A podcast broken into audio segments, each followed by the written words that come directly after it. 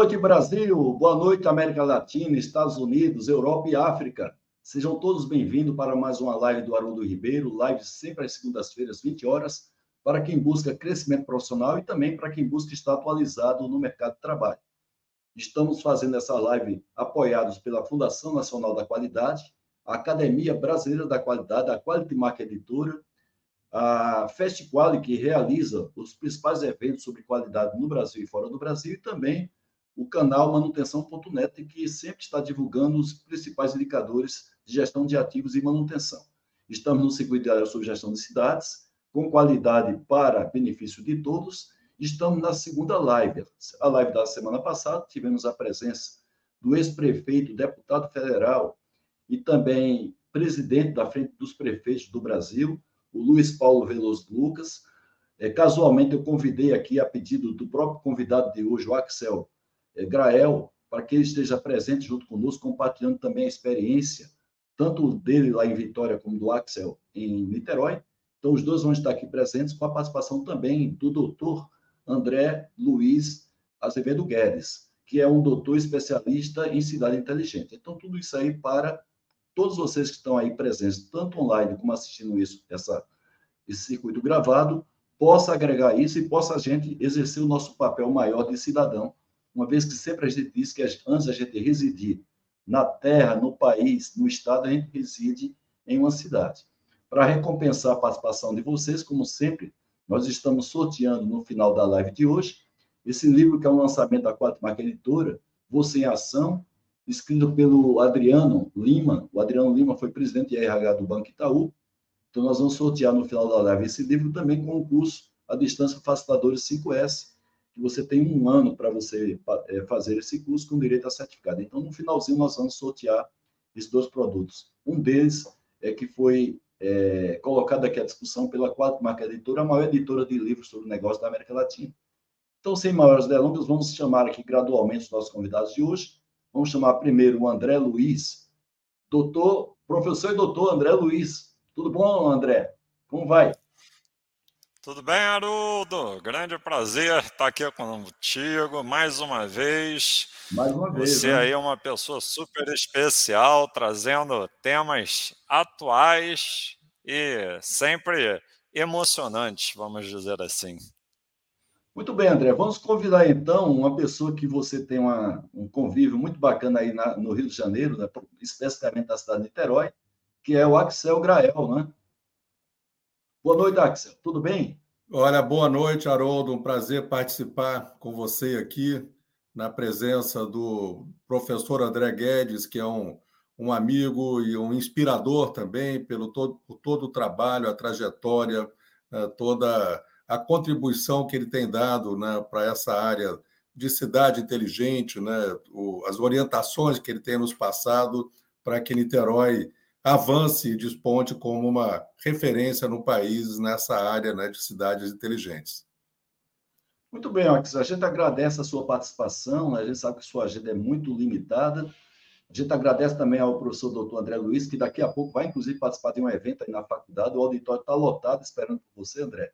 Mas a gente vai chamar aqui um grande amigo nosso em comum, que é o Luiz Paulo Veloso Lucas, amigo pessoal do Axel, que a gente está convidando para participar, dar uma palhinha na noite de hoje. Boa noite, Luiz Paulo, tudo bem?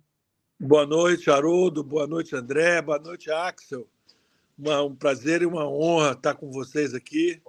O Axel é um amigo de muito, muito tempo, admiro demais a trajetória dele e a liderança dele na cidade de Niterói.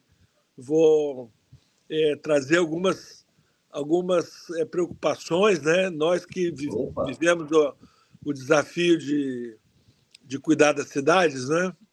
Mas hoje eu estou aqui principalmente para ouvir o Axel e a experiência dele em Niterói. Muito bem, Luiz Paulo. Teve um sucesso muito grande a live que a gente fez na semana passada com você, né? toda a sua experiência, não somente como prefeito, você que participou ativamente do Programa Brasileiro de Qualidade e Produtividade, foi um dos protagonistas desse movimento fantástico na década de 90. Inclusive, faz parte do meu livro, quando eu escrevi a história da qualidade no Brasil, com ênfase na década de 90. E você é um Estamos velhos, né, Aaron? Estamos velhos. E vamos fazer, vamos combinar o seguinte, né? O, o, convidado especial hoje é o Axel Grael, né? A gente vai falar um pouco aí sobre a experiência e a gestão dele na cidade de Niterói, uma cidade que hoje é exemplo em termos de sustentabilidade, uma cidade inteligente e humana. Mas eu queria contar inicialmente com a participação do professor doutor André Luiz. André, fique bem à vontade para você fazer essa introdução e já depois passar a bola aí para a Oxel, uma vez que é, você tem um apoio muito grande dado aí à Prefeitura de Niterói, principalmente na gestão do Axel. Então, fica à vontade aí para você discorrer no início, daqui a pouco a gente vai começar a ver as perguntas da nossa audiência. Fica à vontade, André. Obrigado, Haroldo. Então, assim, é um grande prazer, na verdade, estar dividindo essa mesa virtual aqui com o Axel, que hoje, para mim, é uma das maiores referências do Brasil no tema e, quiçá, no mundo. Eu brinco com ele, eu digo que o lugar dele daqui a pouco é na ONU, ele vai estar lá nos representando na ONU e com Luiz Paulo Veloso Lucas, que foi prefeito aí de Vitória por duas vezes. E com você eu já me sinto em casa, Haroldo. Já, já é um, uma pessoa de casa. Gente, eu queria trazer uma primeira reflexão que eu acho que é interessante. É, falar um pouquinho da, do trabalho que vem sendo feito em Niterói, no Rio de Janeiro, que vem chamando muito a atenção do Brasil. Essa semana agora que passou, Niterói é, foi aí congratulada, vamos dizer assim, com o título de quinta cidade mais inteligente do Brasil. O Axel teve lá recebendo esse prêmio, foi muito significante. Uh, mas eu vou trazer um pouquinho do projeto em si, e aí depois eu deixo o Axel contar sobre tudo que ele vem fazendo por Niterói nesses anos. Uh, quando o projeto Niterói Cidade Inteligente, Humana e Sustentável começou, ele começou através, Haroldo, de uma articulação da sociedade civil organizada, junto com o governo, com a academia, junto com o empresariado. E é, a prefeitura, na época, o Axel era vice-prefeito da cidade, ele abraçou a causa e, junto com a Universidade Federal Fluminense, a gente começou a fazer alguns movimentos trazendo essa agenda para dentro do Brasil. E Niterói ela não escolheu o título de ser a cidade inteligente do Brasil. O título à época que Niterói escolheu foi Niterói, a melhor cidade para se viver do Brasil. Ou seja, é trazer qualidade de vida para as pessoas. Então, o Axel, com muito esmero, ele foi trabalhando essa questão do planejamento de curto, médio e longo prazo da cidade teve depois uma passagem ali no escritório de gestão de projetos, na Secretaria de Planejamento, já foi aí secretário estadual no Rio de Janeiro, conhece bem da região metropolitana. E isso foi muito importante na liderança desse processo. Por quê? É, eu remonto um evento aqui que nós trabalhamos em 2016, 2017, onde a gente trazia o termo sustentabilidade e falava que ser uma cidade inteligente, você precisava necessariamente falar de sustentabilidade. Você precisava falar de humanidade. Afinal de contas, as cidades elas são feitas para as pessoas e de pessoas. E o Axel, ele abraçou essa causa de uma maneira tão é, eu digo de coração mesmo, que ele levou isso tão a sério que todos os eventos que eu fiz até hoje sobre cidades inteligentes, eu tenho orgulho de dizer que ele não faltou a nenhum. E eu guardo isso de coração, Axel, porque é, não existe. Obrigado, André. É verdade, não existe reconhecimento maior do que esse. Eu hoje eu, eu estou conselheiro do município de Niterói, conselheiro de Ciência, Tecnologia e Inovação.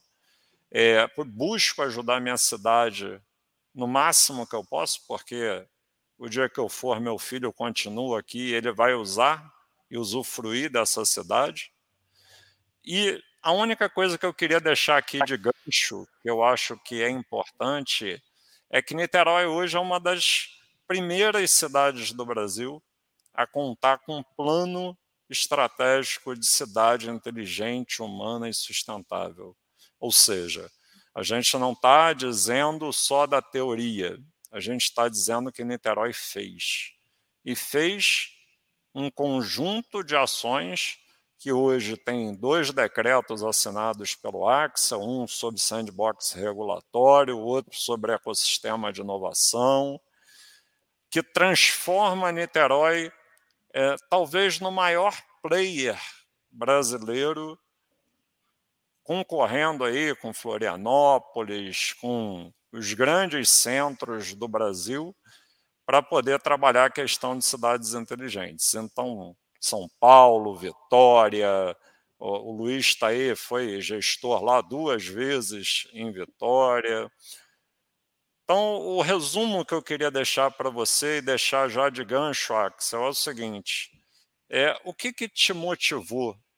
Qual foi é, aquele momento que virou a chave na, na sua cabeça enquanto gestor público que você poderia trazer para Niterói uma melhor qualidade de vida para todos os cidadãos, com mais dignidade, mais segurança, com mais inclusão, acessibilidade, ou seja, trazer a qualidade de vida para as pessoas de Niterói.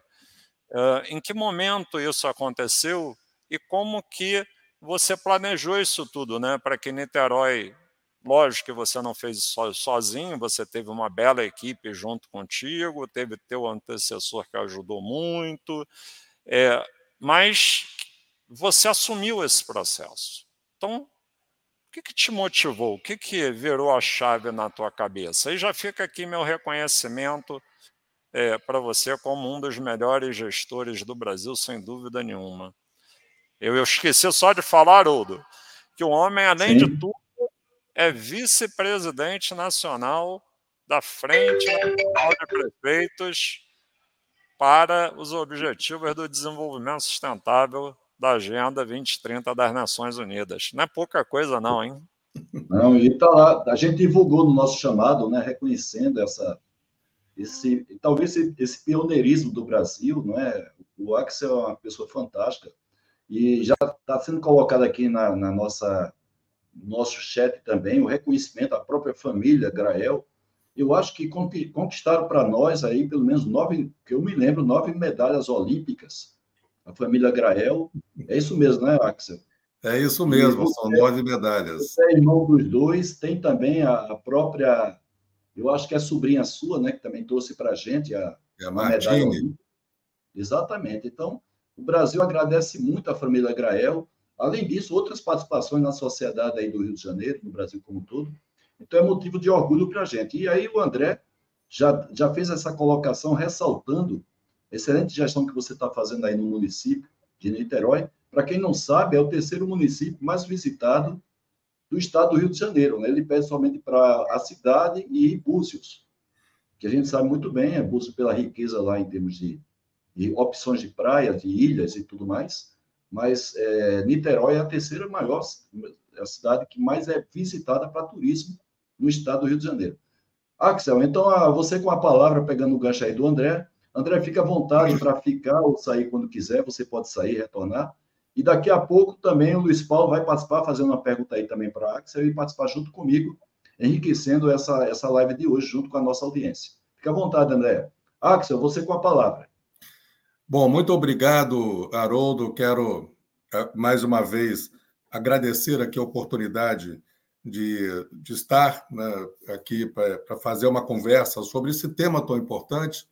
Né, eu poder também conversar né, com a presença ainda aqui do André Guedes, né, que, como eu disse aqui na abertura, é uma pessoa que nos inspira muito, nos ajuda muito nesse trabalho.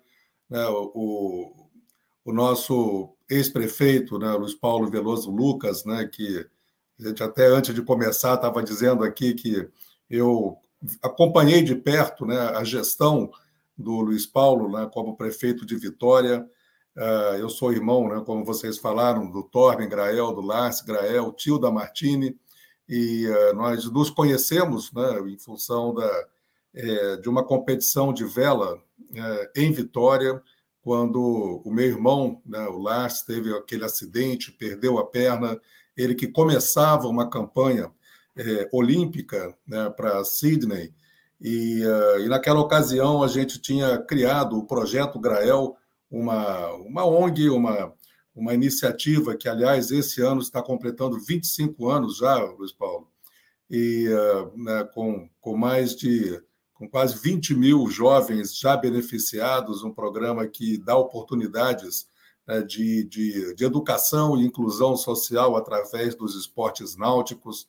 E uh, o, programa começou aqui em Niterói e o Luiz Paulo foi o primeiro a nos dar né, uma oportunidade lá em Vitória para que a gente tivesse mais uma unidade né, do projeto Grael, que funcionou muito bem enquanto ele estava lá conosco, depois tivemos problemas lá e, e perdemos a continuidade do trabalho.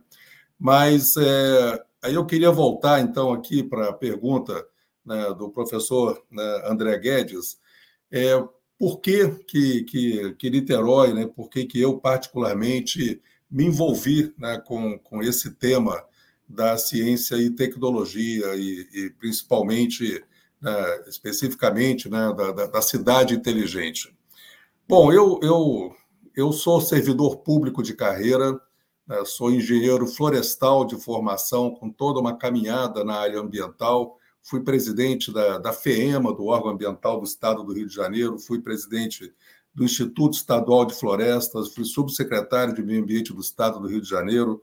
E uh, então a minha, a minha, carreira é toda dedicada, né, assim, profissionalmente à área ambiental, mas eu é, como vice-prefeito, né, que fui eleito em 2012, né, e passei a, a atuar como é, vice-prefeito né, a partir de 2013. Naquela ocasião, nós encontramos a, a, a cidade de Niterói com uma, uma deficiência em termos tecnológicos né, é, muito grande. A gestão da, de Niterói era totalmente é, é, em descompasso com a própria cidade. Né? Niterói é uma cidade é, com uma capacidade é, é, técnica, com uma, com uma massa crítica muito forte. Uh, Niterói é, é a sede da Universidade Federal Fluminense, que é a maior universidade do Brasil em número de, de, de alunos. Né? O professor André Guedes é professor lá, e nós temos uma, então, assim, uma, uma vocação né, para esses temas muito grande.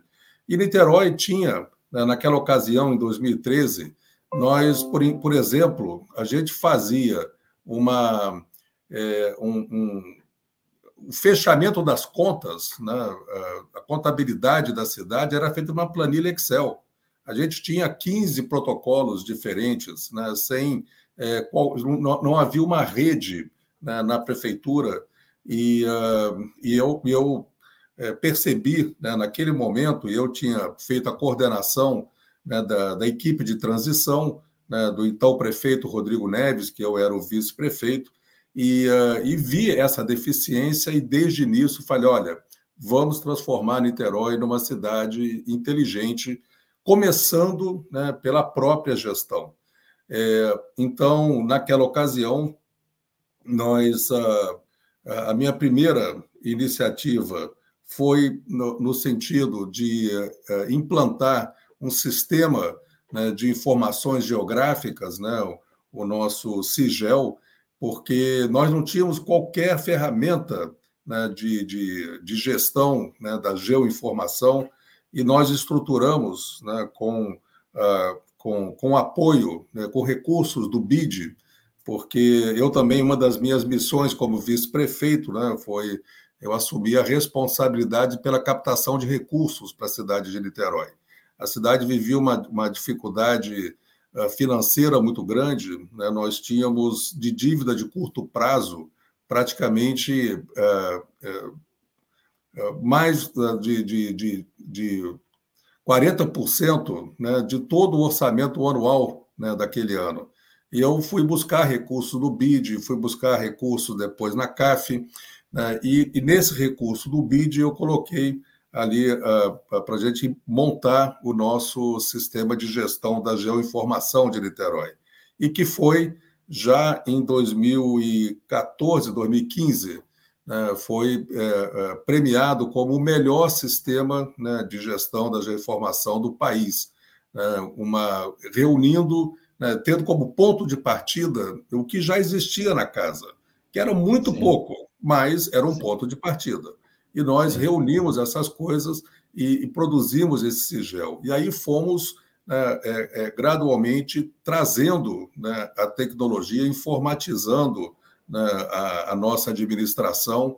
Hoje, né, nós temos né, em Niterói uma, um, um, o CISP, que é o Centro Integrado de Segurança Pública, que é um grande centro é, de, uh, com muita tecnologia e que permite o monitoramento da cidade toda né, para fins de segurança pública. Uh, temos também um sistema de, de, de, de portal eletrônico para que você monitore a entrada e saída de veículos né, na, na, cidade. Temos né, a capacidade de rastrear o a, evolução, né, quer dizer, o deslocamento de veículos suspeitos em Niterói. Isso foi um dos motivos que nos permitiu reduzir muito a criminalidade na cidade, porque ah, é, hoje né, a nossa capacidade de elucidação de casos é muito grande né, em, em, apoio às polícias. Então, quer dizer, quem comete uma, um crime ou qualquer tipo de, é, de, de, ilegalidade em Niterói, dizer, a chance né, dele ser pego é muito maior. Isso faz com que as pessoas né, sejam desestimuladas a cometer essas irregularidades na cidade. Também é, temos toda a sinalização semafórica de Niterói, monitorada né, por um, um centro de, de, controle operacional do trânsito, que permite também essa, esse, essa evolução né, é, e, e, e, o gerenciamento né, da, da, da, periodicidade né, da, da, sinalização. Então, uh, isso melhora muito a mobilidade na cidade. Além disso, nós fomos agregando né, e, e transformando isso tudo numa política pública, com, com duas vertentes principais né, de, é, é, de preocupação. Primeiro, uma vertente interna né, para é, melhoria né, e, e, a, e a, o avanço né, dos, da, das rotinas internas, né, que isso está sob a responsabilidade da nossa, da nossa Secretaria Municipal de Planejamento e, uh, e modernização da gestão, que, que é a nossa CEPLAG, e, e tem uma secretaria de Ciência e Tecnologia, né, cuja secretária é a, é a, Valéria Braga, que ao longo do tempo, é, todo esse período, né, foi a pessoa que melhor é, me apoiou né, na elaboração de todos esses projetos. E a Valéria ela está mais voltada para a cidade em si, né, que a cidade tenha esse ecossistema de inovação, a cidade tenha é, a, a, a, possibilidade de avançar né, em a, numa agenda né, que estimule né, essa área de ciência e tecnologia como uma das alavancas da economia da cidade, melhorando a, qualidade de vida de quem mora aqui. Então, é, é, estruturalmente, quer dizer, foi isso que a gente fez. E uma coisa que o professor André Guedes falou e que foi importante, eu tive uma oportunidade, eu fui convidado para participar de um evento em Seul, na Coreia, é, sobre cidades inteligentes. Né? E nessa visita, dizer, além de apenas visitar, eu fiz um, um, um, pedido ao governo coreano que nos ajudasse né, é, numa é, na elaboração de um plano diretor de cidade inteligente, porque eu acredito muito no planejamento e, e a gente precisa saber para onde vai. Né? Então, não adianta a gente, principalmente nessa área de ciência, tecnologia, de, de, é, de tecnologia da informação, que as coisas mudam muito rapidamente, né? a tecnologia evolui muito rápido. Se você não souber para que lado anda a tecnologia, para que lado evolui a gestão, né? Daqui a pouco você vai com toda firmeza para o lado errado e perdeu muito Sim. tempo, muito dinheiro. Né? Então, saber exatamente né, quer dizer, o que tem de perspectivas tecnológicas pela frente, né, e isso nos ajudou muito e a gente produziu esse, uh, essa, esse, uh, esse plano geral né, de cidade inteligente para Niterói. Também foi, acho que, uma, um, um fator né, importante.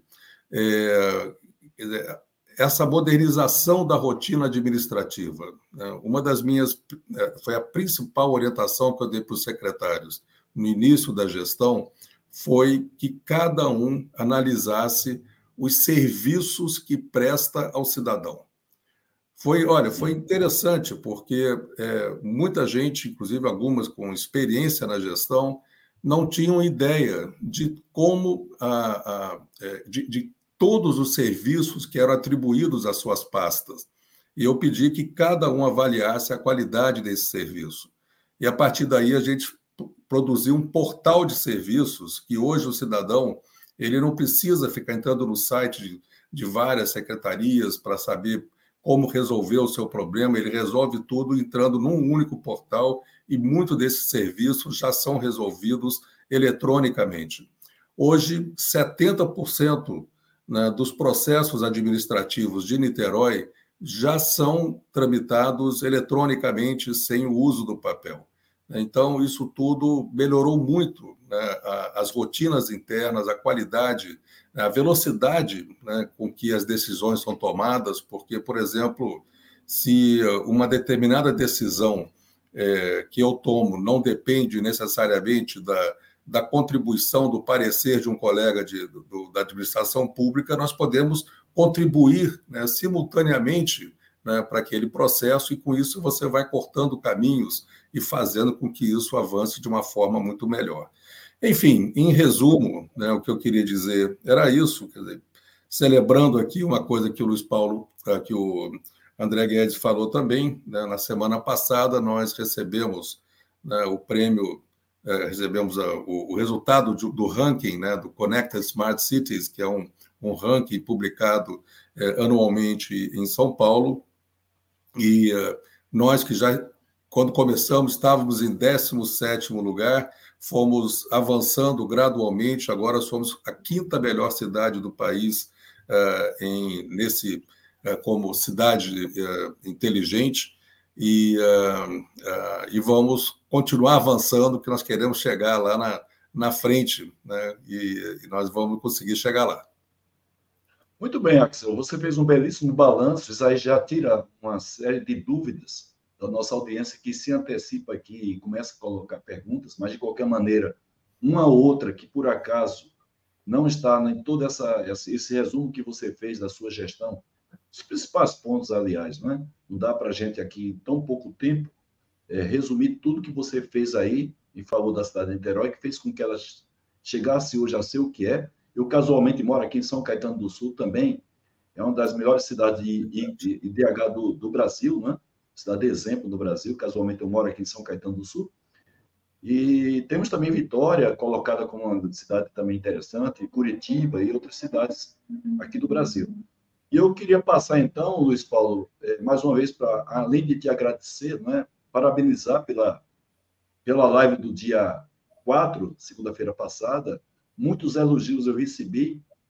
Pessoal sempre comentando ah, ah, ah, se os prefeitos do Brasil tivessem pelo menos a orientação, não precisava ter o prefeito lá, Luiz Paulo Veloso, mas você também é especialista em gestão de município. Tem um livro chamado Qualicidades, resultado de um projeto que você desenvolveu transformou em um livro publicado pela Quatro Marca Editora. Então, muitos elogios, parabéns, então, é, pelo seu trabalho. Eu queria, então, passar para você, você que é amigo pessoal do Axel, fizesse uma pergunta para ele, para poder até, vamos dizer assim, enriquecer a nossa live de hoje e ajudar também a nossa audiência aqui nas perguntas. Fique à vontade. É, acione, meu, acione seu microfone, Luiz Paulo. Eu tinha desligado por causa dos cachorros aqui de casa. Claro. É, mas é um prazer enorme estar aqui é, com você, Haroldo, mais uma vez, e é, prestigiando aí o Axel, que é o nosso convidado principal da noite de hoje. né, um, um, uma liderança importantíssima que a gente tem é, no desenvolvimento sustentável do Brasil, né, e no desenvolvimento sustentável das cidades, né. Eu sou um militante também dessa causa de muitos anos e depois que fui prefeito, aí perdi o juízo de vez, porque inclusive tô, sou pré-candidato a prefeito nas eleições do ano que vem. Opa, bom saber. Depois, 20 anos depois, porque a gente não acaba nunca. Isso é uma construir uma cidade com qualidade, uma cidade inteligente, humana, boa de se viver, boa de se investir, boa de se visitar, é uma obra que não acaba nunca, igual na casa da gente, né? A gente está sempre reformando alguma coisa, fazendo um puxadinho. Né? Casa um filho, nascem os netos, os desafios vão mudando, né?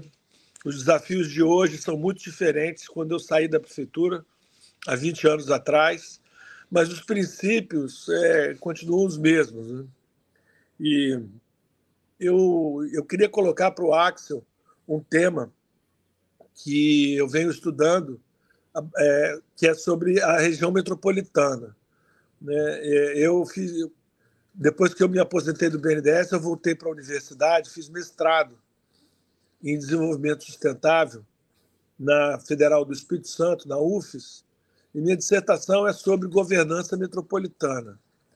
E, e, eu achava que entendia alguma coisa disso e terminei o mestrado, fiz a minha dissertação e as dúvidas só fizeram foi aumentar. E a minha vontade de conhecer as dificuldades concretas e as soluções concretas é, é que aumentaram muito. Então, eu comecei a estudar como é que isso funciona em outros lugares. Então, não posso perder a oportunidade de estar aqui com meu querido amigo Axel, pedir que ele, encontrando com o Lars e com o Torben, mande um grande abraço.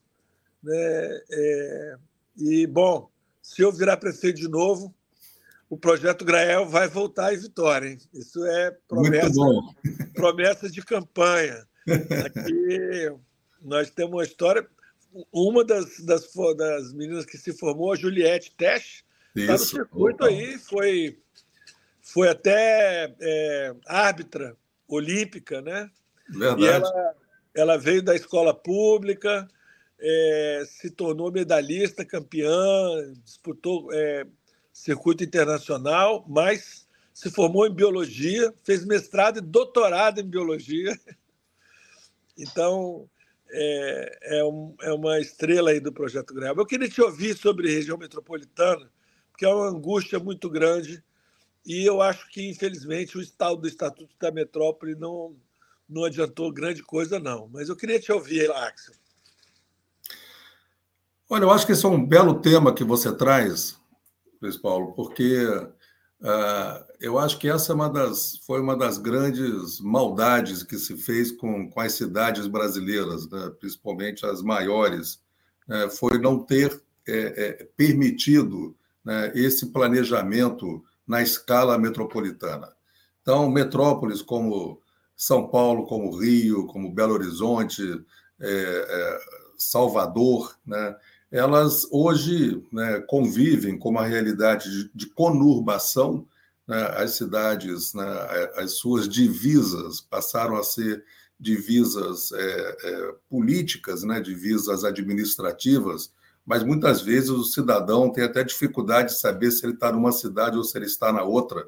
Nós temos aqui em Niterói, por exemplo, avenidas né, que separam né, Niterói de São Gonçalo e eh, de um lado, uma calçada é Niterói, outra calçada é, é, São Gonçalo. Né? Então, é fundamental que você tenha é, essa, esse olhar e esse planejamento metropolitano, principalmente quando você pensa mobilidade. Né, a mobilidade, ela, você não, não tem como trabalhar isso só dentro da escala da, da municipal.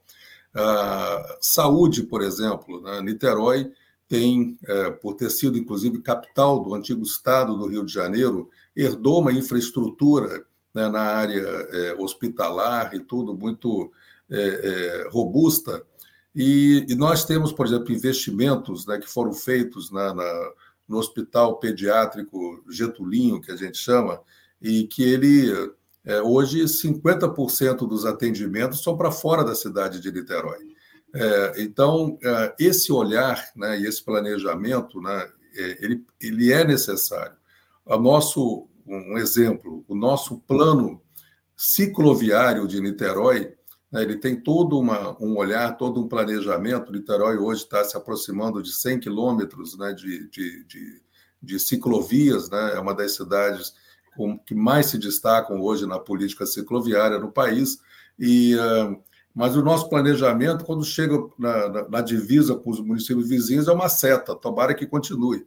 Né? E, e né? então, isso gera né, um, uma dificuldade muito grande né, do planejamento, da gestão desses fluxos de transporte, né, o fluxo né, de passageiros, né, o fluxo entre uh, Niterói, São Gonçalo e Itaboraí é hoje o segundo maior do país em, em, em número de, de, de, passageiros, só perde lá para o ABC, lá em São Paulo. Então, uh, uh, e aqui no Rio de Janeiro, nós perdemos muito tempo, ainda na década de, de 70, se não me engano, foi no, no começo da década de 80, nós uh, perdemos né, a Fundrem, que era a Fundação de Desenvolvimento da Região Metropolitana do Rio de Janeiro, que foi extinta por motivos políticos. Né? O governo militar acabou com a Fundrem e, uh, e nós perdemos né, uma grande estrutura, uma equipe que tinha toda uma experiência nisso e, uh, é, e que acabou né, se deslocando para outras áreas e nós ficamos décadas né, sem esse planejamento metropolitano. Então, por exemplo, uh, até conversando antes aqui com o Luiz Paulo, ele falou, poxa, o, o, o Comperge, né, é o Complexo Petroquímico, que foi anunciado, eu era presidente da FEEMA, inclusive, quando foi licenciado o Comperge, e uma das grandes preocupações que se tinha era justamente o fluxo de pessoas que viria em função né, desse investimento porque não só né, as oportunidades de emprego que seriam geradas né, pelo, uh, uh, pelo Comperge, que, mas toda, toda a, a, as demais empresas né, que, que viriam em função das oportunidades abertas, né, então há toda uma cadeia produtiva em torno de uma atividade dessas, e nós realmente tivemos uma, um fluxo de pessoas que veio né, em função disso e que se frustrou né, pela, pela perda do cronograma de investimentos né, da, da, do complexo petroquímico da Petrobras. E isso nos gerou é, é, problemas gravíssimos. Né? Então, é, São Gonçalo, que vive né, dificuldades né, é, administrativas, de planejamento, problemas sérios de criminalidade, né, é, acabou tendo esses problemas agravados né, em função né, dessa falta de planejamento. Isso acontece uh, uh, também, quer dizer, nós temos o, o PDPA, o, o, o, Plano Diretor de, de, de, de Transporte da, região metropolitana, que ele, ele acabou também, quer dizer, todos aqueles principais eixos de comunicação, né, de, de, de mobilidade, né, estão fora do cronograma, isso gera uma dificuldade para todo o planejamento urbano, né, porque o planejamento urbano moderno é todo feito em torno né, da, da, da, questão da mobilidade, né, e a gente, é, sem ter né, esses investimentos estruturantes que são necessários, aí precisam que, que o governo do Estado, que o governo federal né, aporte recursos, né, porque são investimentos que muitas vezes não estão na escala né, de uma administração municipal. Então, é, é, esse olhar metropolitano é fundamental. E isso tem muito a ver também com, a, é, é, com isso que nós estamos falando aqui da cidade inteligente. Não adianta né, um pedaço né, desse tecido metropolitano né, avançar no sentido né, de, de, qualidade de serviços, de, de é, é, melhorar na segurança, se o que está em volta não avança da mesma forma. Você acaba gerando distorções e até fluxos, fluxos internos dentro da metrópole que agravam problemas também habitacionais, problemas de mobilidade, de serviços, enfim. o Rio de Janeiro, né, de, de, de alguns anos para cá, né, recuperou, né, hoje nós temos a nossa Câmara Metropolitana, né, que ainda é um movimento bem embrionário, né, mas que já procura recuperar o que se perdeu em termos de décadas aí de falta de planejamento metropolitano. Muito bem, Axel. A gente tem já muitas perguntas da audiência, nossa audiência é muito qualificada, né? A gente agradece a todos pela participação, inclusive aqueles que compartilham a divulgação do nosso circuito de live na sua rede, na sua escola, no seu ambiente de trabalho, então a gente agradece muito. Lembrando que a confecção desse circuito é feita em planejamento com a Academia Brasileira da Qualidade, da qual eu sou também membro, e a gente está agora fazendo esse circuito de quatro lives. Na sequência sua vai ter o conterrâneo seu aí, Vicente Loureiro, urbanista, ah, arquiteto. Tem um trabalho fantástico aí na Baixada Fluminense, que não deixa de ser também uma região importantíssima na região metropolitana do Rio de Janeiro. Então, o, o Vicente Loureiro vai estar presente aqui na próxima segunda-feira, compartilhando. Ele que está fazendo, inclusive, doutorando agora lá em Portugal, na Universidade de Lisboa, vai estar na próxima live com a gente. Mas eu vou passar agora as perguntas. Haroldo, deixa só eu falar um pouco sobre o Vicente Loureiro. Ah, fica à vontade. Nós falamos aqui sobre a região metropolitana do Rio de Janeiro. Se tem uma pessoa que a gente pode agradecer muito né, pelo Sim. que nós temos hoje, é o Vicente Loureiro, porque ele Isso. fez a travessia do deserto quando ninguém falava sobre planejamento metropolitano. O Vicente Loureiro né, carregava essa bandeira, é, movimentava. Um trabalho fantástico. Um trabalho Várias fantástico. cidades aí da Baixada Fluminense, o Vicente Isso. tem, uma passagem pela, pela, pela, pelo governo do Estado do Rio de Janeiro, assim como você também teve, você foi vice-presidente, foi vice. É, subsecretário de Meio Ambiente do governo Isso. do Estado do Rio de Janeiro. Né? Então, também, da mesma forma, o Vicente, por isso que ele foi convidado por nós, também Muito conhecido do Luiz Paulo. Então, a gente vai enriquecer, sim, a nossa audiência, sempre com exemplos positivos. Né? O Ricardo Morrilós fala com a gente lá da Bahia, né? Ele pergunta como é que as pessoas chaves né, que participam desse projeto de melhoria, como é que elas são envolvidas. Você, no seu resumo, Axel, você falou, de qualquer maneira, o envolvimento dos secretários para que atinja o personagem principal, que é o objetivo de todo prefeito, de todo gestor público, que é chegar ao cidadão. O serviço público de qualidade que não chega ao cidadão fica incompleto. O Luiz Paulo Veloso Lucas sabe muito bem disso, nos oito anos que ele ficou na gestão aí de Vitória, do Espírito Santo. É uma pergunta que o Ricardo faz aqui, como é que você consegue envolver as pessoas-chave desse projeto seu, que levou a cidade a ser hoje a quinta, a quinta melhor cidade reconhecida como cidade inteligente?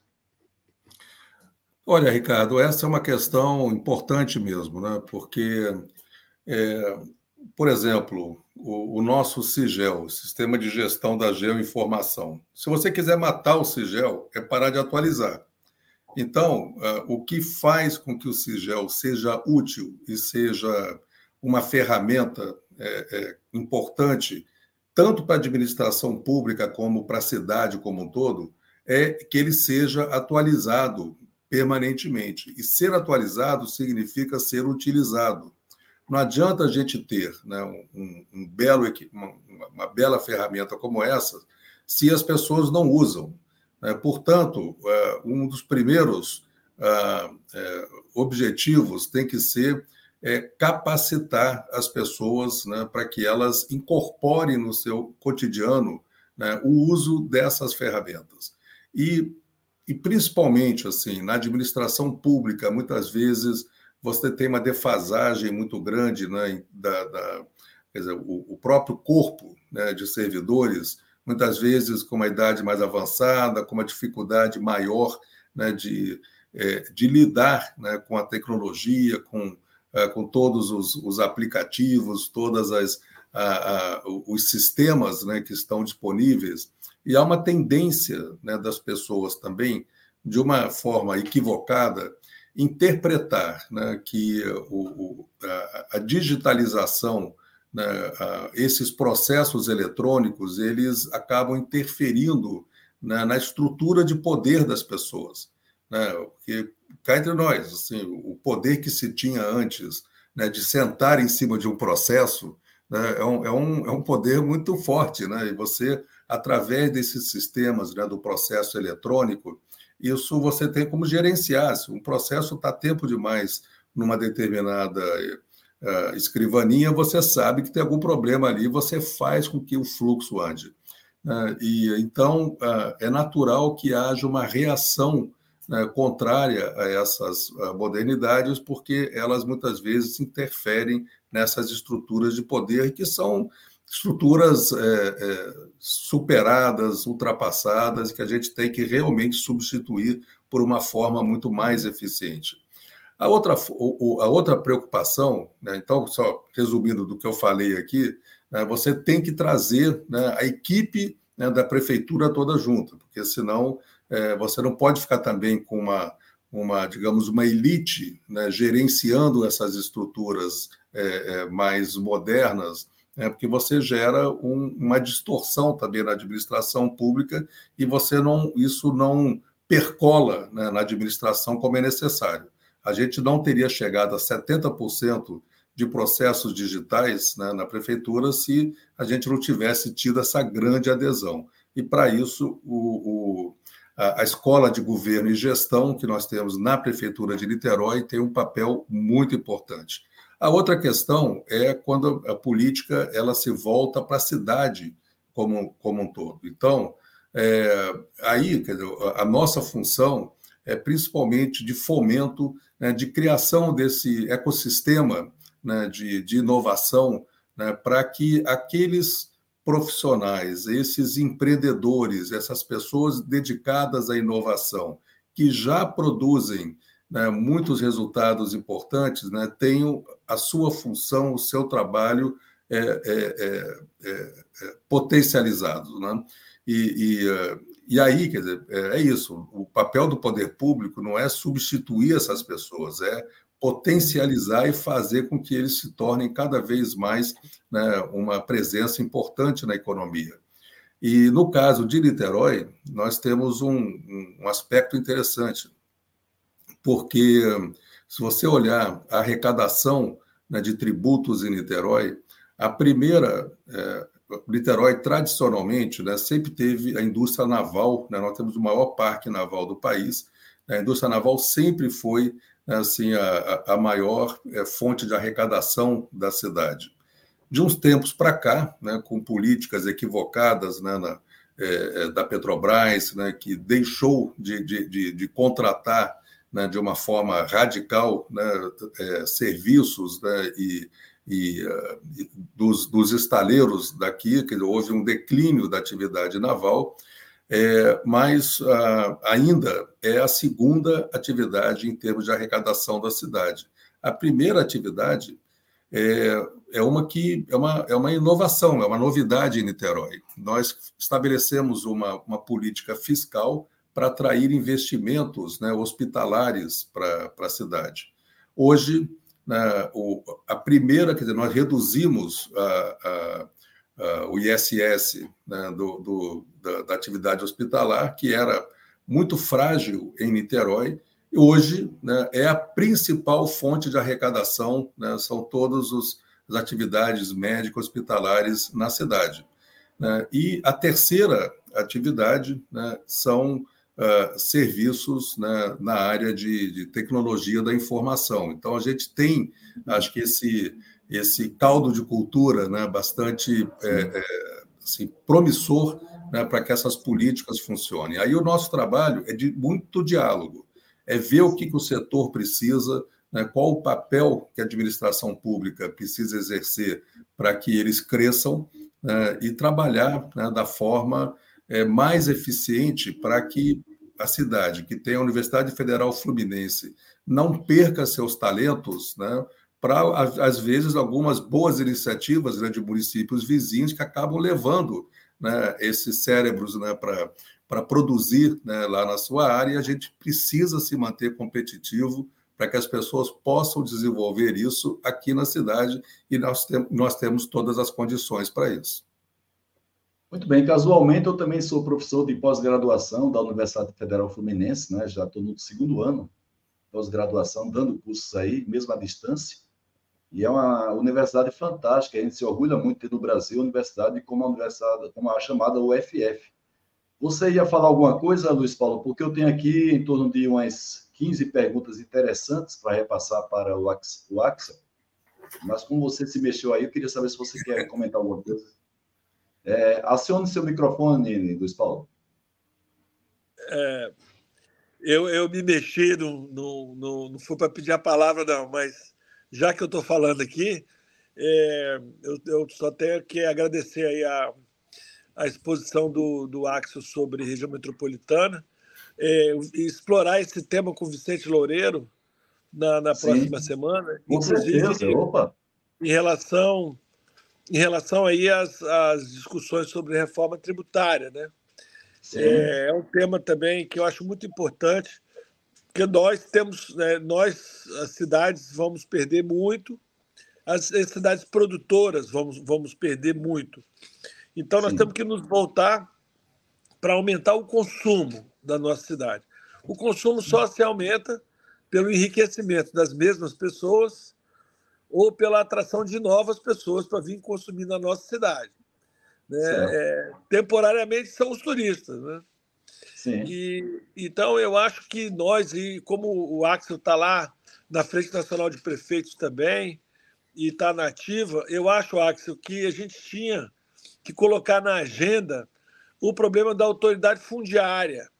Quer dizer, Sim. o Serviço de Patrimônio da União, a gestão da União sobre as áreas lindeiras, sobre as orlas, atrapalha muito o aproveitamento econômico das cidades que são orla no Brasil, né? como é o caso de Niterói, é o caso de Vitória também. Os, os prefeitos têm que ter autonomia para gerar renda, para atrair, para atrair é, é, visitantes e investidores para utilizar os seus ativos territoriais, sejam eles naturais, sejam eles históricos, sejam eles culturais. Então, é, é, eu acho que a gente, o nosso movimento de, de pessoas que se preocupam com as cidades e com os municípios tem que ser no sentido da união, é, é, descentralizar mais a autoridade, sobre isso. Eu não, consigo, eu não consigo compreender a necessidade de que exista ainda autoridade portuária federal, né, é, em que o Serviço de Patrimônio da União cobre aforamento sobre o uso de áreas lindeiras de lâmina d'água. Né, é, nós temos em Vitória pias, por exemplo, para fomentar a atividade náutica em Vitória, para os velejadores que vêm é, param em Vitória para ir para a regata de Fernando Noronha. É, a gente não tem uma marina pública aqui para recebê-los, a gente não consegue fazer essa urbanização para aproveitar o potencial náutico da cidade, né? por conta de restrições burocráticas e visões antigas, como esse negócio de terreno de marinha, e uma coisa que já tinha que ter acabado há muito tempo, não faz sentido. Então, eu acho que a gente aproveitar que a gente vai perder tributos indiretos na, com a reforma tributária, a gente ter mais capacidade de tributar é, e de mais do que tributar apenas, mas também de, de é, produzir receitas patrimoniais a partir do território e que os municípios sejam de fato os gestores plenos do território, seja autoridade fundiária, nos Estados Unidos, quem assina a escritura do imóvel é o prefeito. No Canadá também. Não tem cartório de registro de imóveis, nem muito menos é, Serviço de Patrimônio da União, que é o maior especulador imobiliário do Brasil.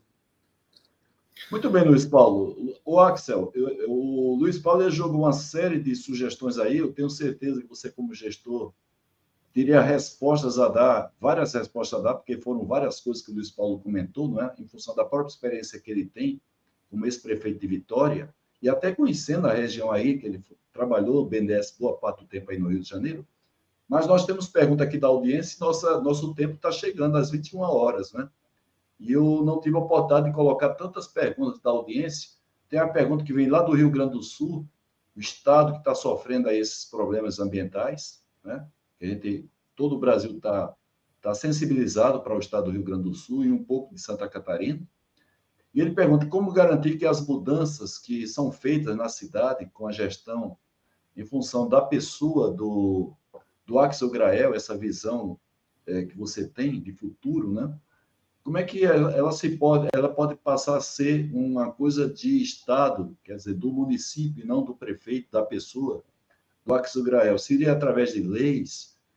Tem como manter essa consciência para os futuros gestores, aquelas pessoas que vêm na sequência, ou do mesmo partido, que dão continuidade, ou se propõem dar continuidade? Ou no Brasil a gente tem, infelizmente, essa questão de chegar alguém de um partido de oposição, e muitas vezes fazer tudo de bom que já foi feito pela gestão anterior, independente de qual partido ou qual ideologia política. Então, é, seria através de leis, é, pela Assembleia, pelo, pela Câmara dos Vereadores, que a gente poderia instituir algo que ficasse mais permanente e não dependesse da pessoa. Eu sei que o Luiz Paulo tem resposta para isso, porque ele trabalhou muito forte, ele foi consultor e é consultor, na área de gestão de cidades, mas eu queria a sua posição para essa pergunta do Guaranha. Olha, Eduardo Guaranha, eu acho que você, você trouxe uma, uma, uma um, um, belo aspecto aqui para a gente conversar, é, é como dar né, é, é continuidade às políticas públicas e desfulanizar né, essas políticas públicas. Né? O que a gente vê acontecer é, é, com, com, muita frequência é isso: na alternância de poder, é, quem entra né, nem sempre dá continuidade a quem sai, né, e isso custa muito caro ao cidadão, custa muito caro à cidade. E uh, nesse aspecto, Niterói, há 35 anos, uh, tem uma certa continuidade uh, de, mesmo com, divergências e conflitos e disputas mas são 35 anos de governos progressistas e com uma linha né, parecida, né, o que gerou né, na cidade um resultado muito positivo. Mas a, a, mas a alternância de poder né, é, é, importante, ela também é, traz benefícios, mas uh, uma das, dos efeitos colaterais é justamente a falta de continuidade das políticas públicas. Você fala sobre leis, né? As leis ajudam, elas são importantes, mas elas não garantem a continuidade, porque tem leis que, que são implementadas e outras leis não são implementadas. O que eu acho que gera a continuidade é o lastro social nessas políticas públicas.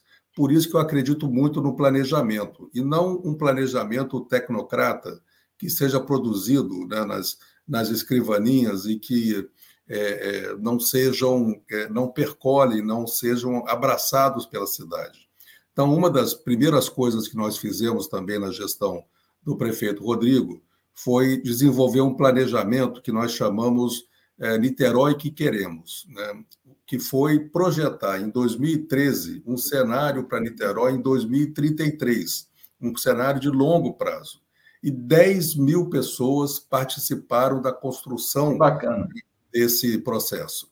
E aí, quer dizer, todo o nosso planejamento ele é balizado naquele, daquelas metas, naquele cronograma que foi estabelecido né, no Niterói que queremos, né, que é o que nós chamamos do NQQ. E, um, e, e, eu, a cada três meses, né, me reúno, isso começou na gestão do, do então prefeito Rodrigo Neves, a gente reúne toda a equipe né, e as pessoas são cobradas pelo cumprimento daquelas metas que foram estabelecidas. Porque nada desmoraliza mais um plano do, do, que ele não ser seguido. Então, se você tem um plano e ele vira uma bela, uma bela encadernação na prateleira, ele não está cumprindo a função pelo qual ele foi criado. E para isso, você tem que ter lastro social. As pessoas precisam cobrar, as, uh, e, e não só quer dizer, o prefeito cobrar da sua equipe, a cidade tem que cobrar do prefeito. E para isso, a política pública ela tem que ser absorvida como um desejo da cidade e não daquele, daquela administração pública do momento. E é isso que garante a continuidade das políticas. Axel, nós temos um quadro que a gente normalmente faz depois da gente concluir oficialmente a live, que é um bate-papo que a gente tem, traz alguém aqui da audiência para conversar. E como nós já tivemos a participação do doutor André Guedes, também Luiz Paulo. Então, se você permite, eu vou utilizar esses 10 minutos seguintes para colocar perguntas da nossa audiência, para não ter tanta frustração assim, porque são perguntas muito bacanas. Por exemplo, a pergunta do Dagnino aí do Rio de Janeiro, ele colocou para Luiz Paulo na live passada, né, essa questão do gerente dentro de uma prefeitura, o cara que vai fazer ser o administrador em vez de ser apenas o político, é o cara que vai fazer a gestão, que é como acontece em algumas prefeituras dos Estados Unidos. O Luiz Paulo deu uma resposta na mesma linha do Dagnino na live passada. Eu queria saber a sua opinião. Eu não, Dagnino, né? Saber a sua opinião. Se você é a favor de uma prefeitura ter a, ter a participação de um chamado gerente da cidade, para que você que tem várias articulações políticas que são necessárias para um prefeito, você sabe muito bem disso, deixe um gestor para ficar cuidando realmente da administração do negócio, um profissional. Luiz Paulo deu uma receita aí na, na live dele, passada. Vocês que estão assistindo essa live, inclusive gravada, podem acessar a live do Luiz Paulo Veloso Lucas, que está no nosso canal YouTube por tempo indeterminado. Mas o Dagnino gostaria da sua opinião, Axel. Olha, eu a primeira vez que eu vi uh, uma cidade funcionar dessa forma foi em Anápolis, eh, nos Estados Unidos, no estado de Maryland, que uh, eles têm isso. Você elege o prefeito, o prefeito tem um prazo para buscar no mercado um CEO para a cidade. Né?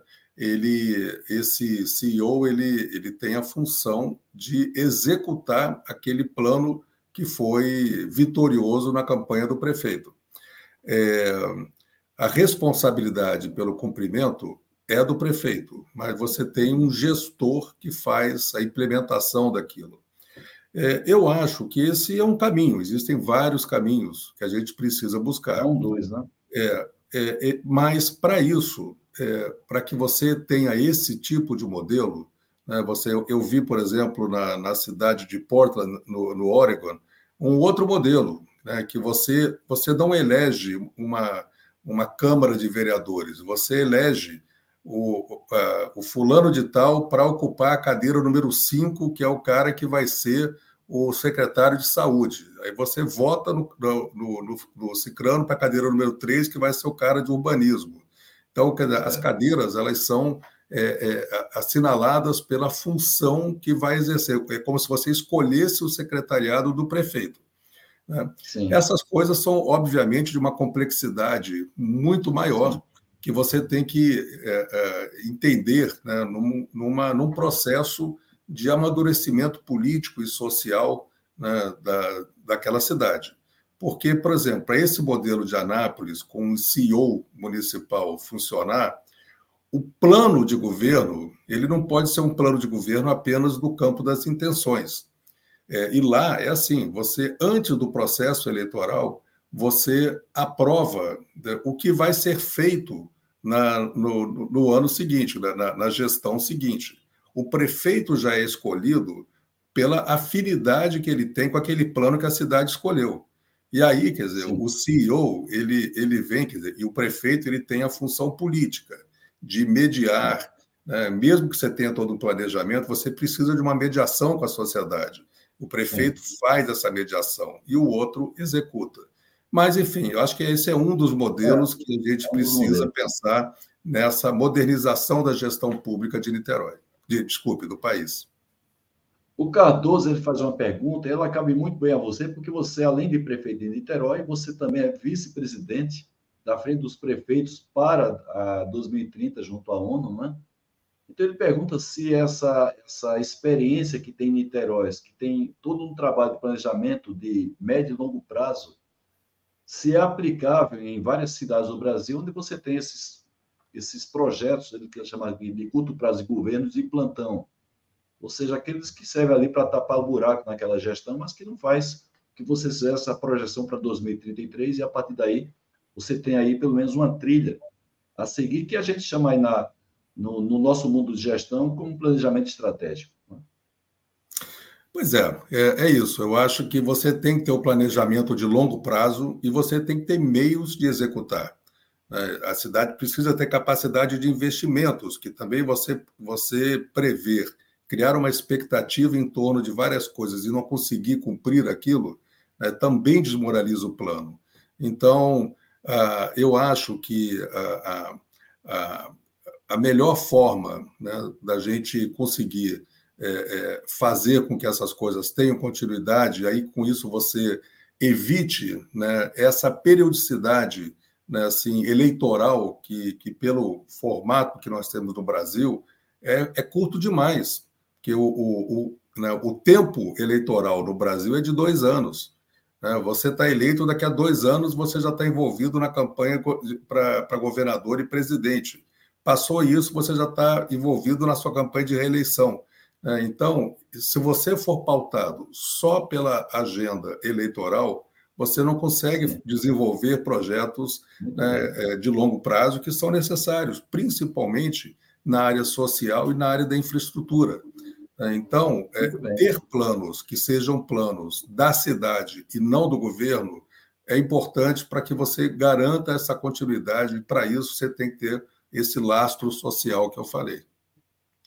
Muito bem, o Renato Lee, ex-engenheiro da Petrobras, é cidadão aí de Niterói, mora aí há muito tempo, de vez em quando ele, inclusive, participa das nossas lives, contribui para os trabalhos da Academia Brasileira de Qualidade, e ele comenta sobre o nível crescente do IDEB, que é o principal indicador de educação que nós temos aqui no país, né? E ele pergunta o que está sendo feito para continuar com essa tendência positiva até alcançar metas estabelecidas se a sua gestão também está voltada para isso, para a questão da educação.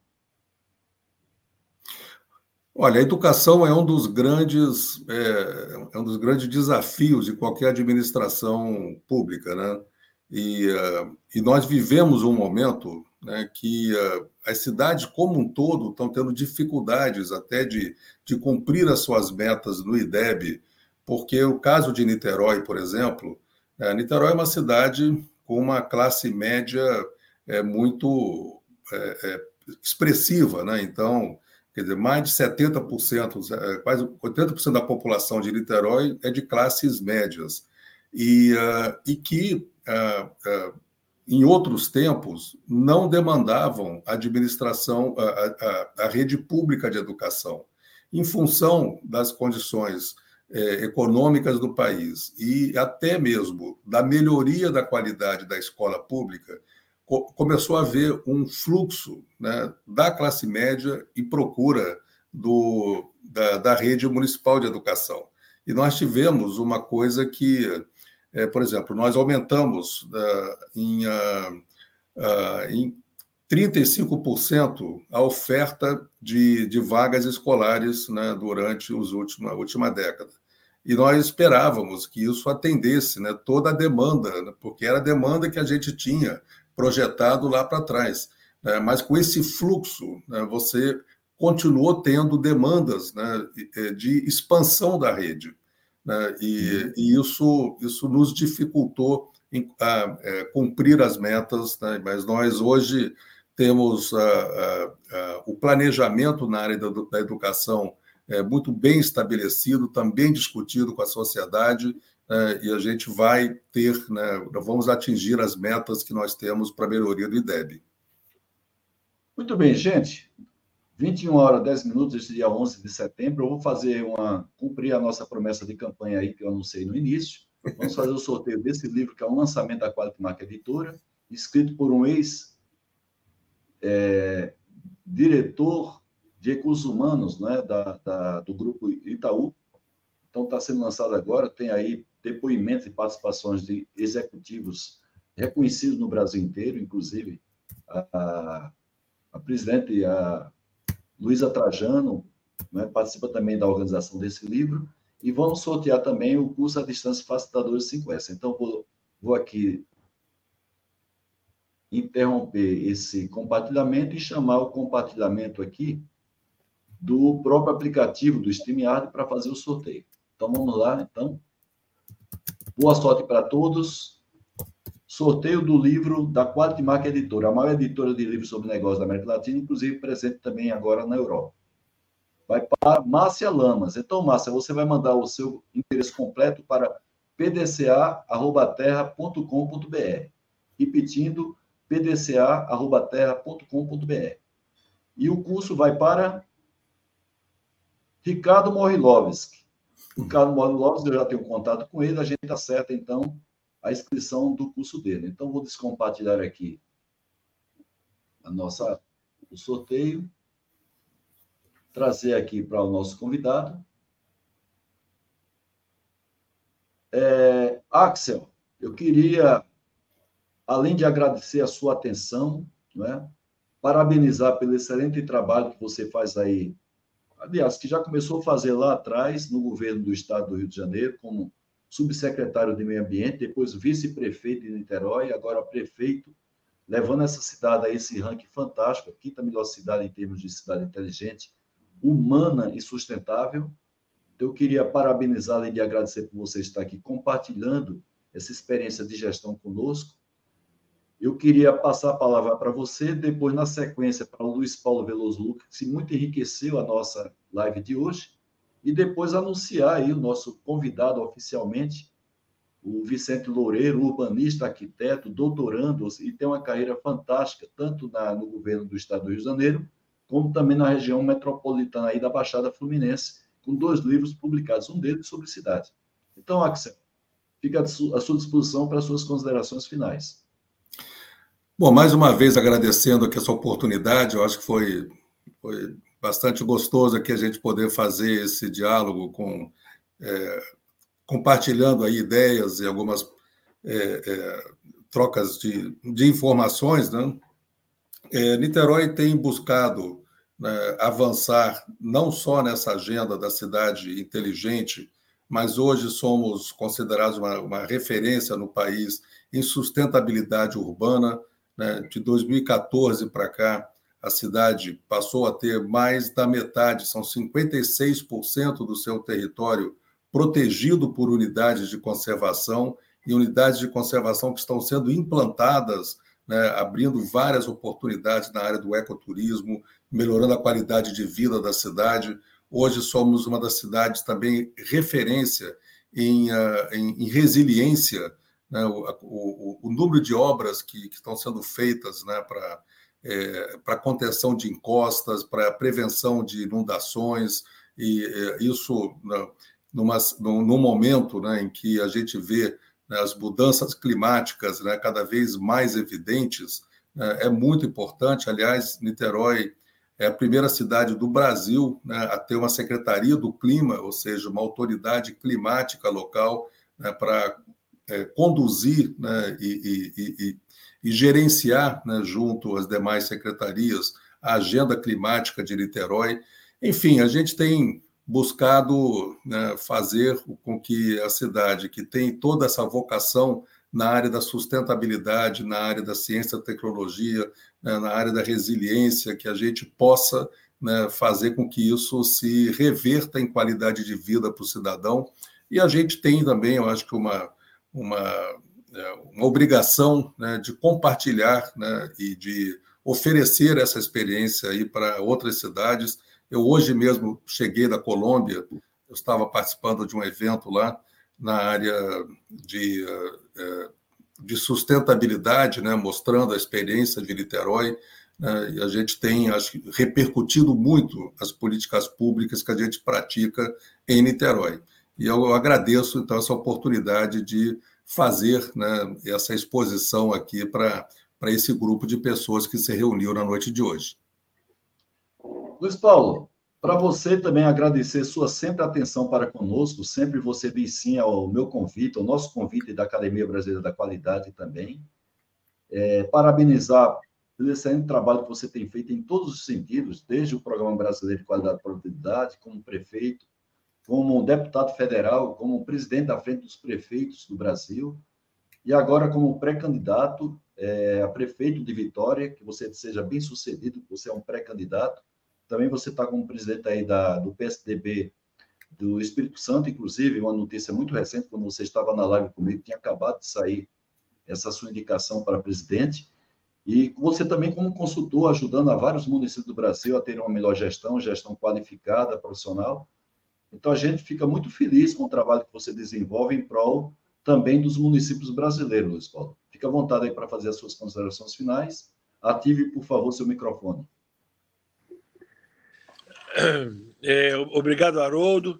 É, prazer enorme, Axel, te reencontrar aqui no, no éter aqui do, da internet. É, mas eu queria só comentar que uma das coisas mais interessantes, eu acho, do movimento da qualidade é reforçar a importância dos benchmarks, dos casos de sucesso. Né? É, no Brasil, é, a pedagogia do sucesso é, nesse, é, uma, é uma necessidade. Né? O Tom Jobim dizia que fazer sucesso no Brasil é um caso de ofensa pessoal, né? porque aparecia sempre alguém para botar alguma coisa errada, você contar uma história de sucesso é a maior dificuldade. Vai ter sempre alguém dizer, ah, mas aí Niterói é muito fácil, porque eu quero ver você vir aqui na minha cidadezinha, aqui não tem dinheiro, aqui não está perto do Rio, aqui não sei o quê. Então tem sempre é, uma, uma explicação, uma desculpa para dar para o fracasso. Né? E, e, é importante que a gente tenha orgulho dos nossos casos de sucesso. E Niterói é um caso de sucesso, e Axel Grael é um caso de sucesso, como líder político, como gestor e líder político. Eu disse aqui que nós, gestores e bons técnicos, a gente encontra com muito mais facilidade do que bons políticos porque é isso que nós precisamos. Bons políticos são aqueles que ganham eleições falando a verdade. É, ganham as eleições dizendo que elas sinceramente acham que a cidade precisa, que o povo precisa, e o povo acredita e confia nessas pessoas, para que elas possam construir esse lastro social que o Axel tanto é, nos explicou aqui hoje como condição necessária, fundamental, para que as boas políticas públicas possam ter continuidade e sejam desfulanizadas. Né? E para isso precisa de bons políticos. Né? É isso que nós precisamos nas nossas cidades, é isso que nós precisamos no Brasil, né? escapar dessas armadilhas de, de é, que a, a, linguagem da internet exacerbou, não começou agora com a internet. Né? Esses radicalismos superficiais, essa lacração, essa coisa horrorosa que não permite a construção de consensos, né, que faz um, fazem com que o ambiente público seja uma coisa tão carregada, tão, tão, né? É, eu de vez em quando, quando, ah, eu não gosto de política não. Você essa daí eu também não gosto não. Para mim não é isso não. Essa daí eu também não gosto, não quero saber disso aí não, de xingar os outros. Eu quero construir a felicidade e o sucesso da minha cidade, né?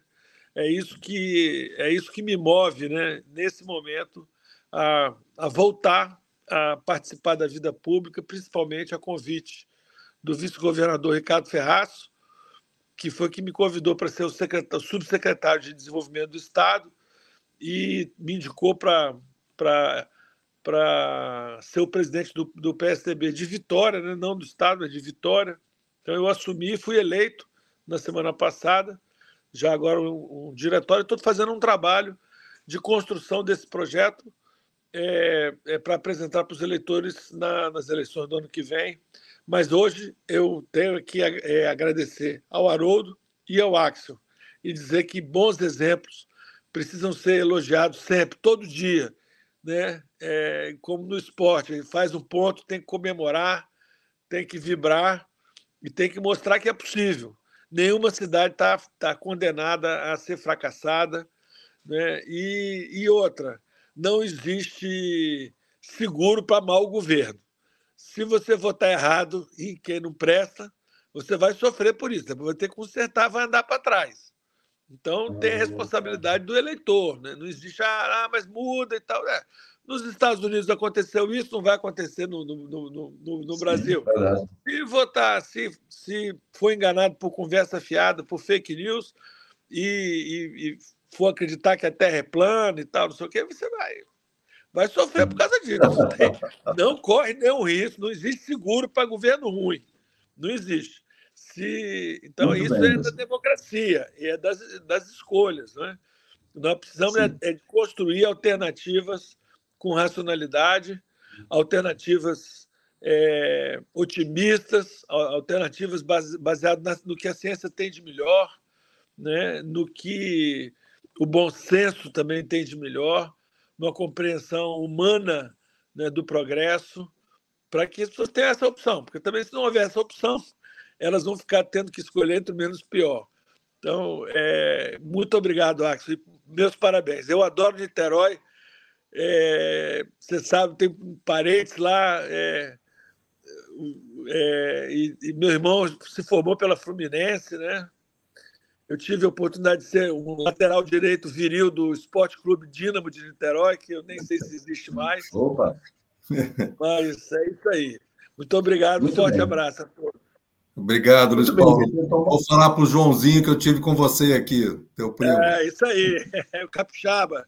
Isso. Muito obrigado. Pessoal, então, mais uma vez, agradecemos ao, Axel, ao Luiz Paulo, agradecendo a você, querida audiência. Peço as desculpas por, por não ter dado tempo de conduzir as perguntas é, que surgiram aqui na nossa live, como acontece sempre, mas vocês reconhecem a limitação do nosso tempo, a limitação do tempo do nosso convidado, e eu, particularmente, hoje consegui invadir 10 minutos além daquilo que normalmente a gente faz, com a paciência aí do Axel e do Luiz Paulo e também de você na nossa audiência. E o convite está aberto, próxima segunda-feira, 20 horas, nos canais Haroldo Ribeiro, a sequência de lives sobre gestão de cidades, qualidade que beneficia a todos, com a participação aqui do urbanista e arquiteto Vicente Loureiro, que está agora doutorando na Universidade de Lisboa para trazer para a gente também informações atualizadas. Grande abraço a todos. Fiquem com Deus. Uma semana abençoada. Tchau, Haroldo, gente. Haroldo, só, desculpe, eu botei o meu e-mail. Eu botei o meu e-mail aqui no chat, no chat, se alguém que não ah. conseguiu fazer a pergunta que quiser encaminhar, estou à disposição. Ah, deixa eu colocar aqui ainda no ar, se você permite, Axel. Claro. Estou botando aqui, ó. É muito simples, axelgrael, arroba gmail, para é, perguntas que não foram respondidas. Vocês podem, inclusive, fazer essas e outras para o Axel, que ele a assessoria dele vai fazer questão de, de dar resposta para vocês. Então, mais uma vez, a gente agradece a participação de todos. Uma semana abençoada. Fiquem sempre com Deus. Fui. Um abraço, Axel. Tchau.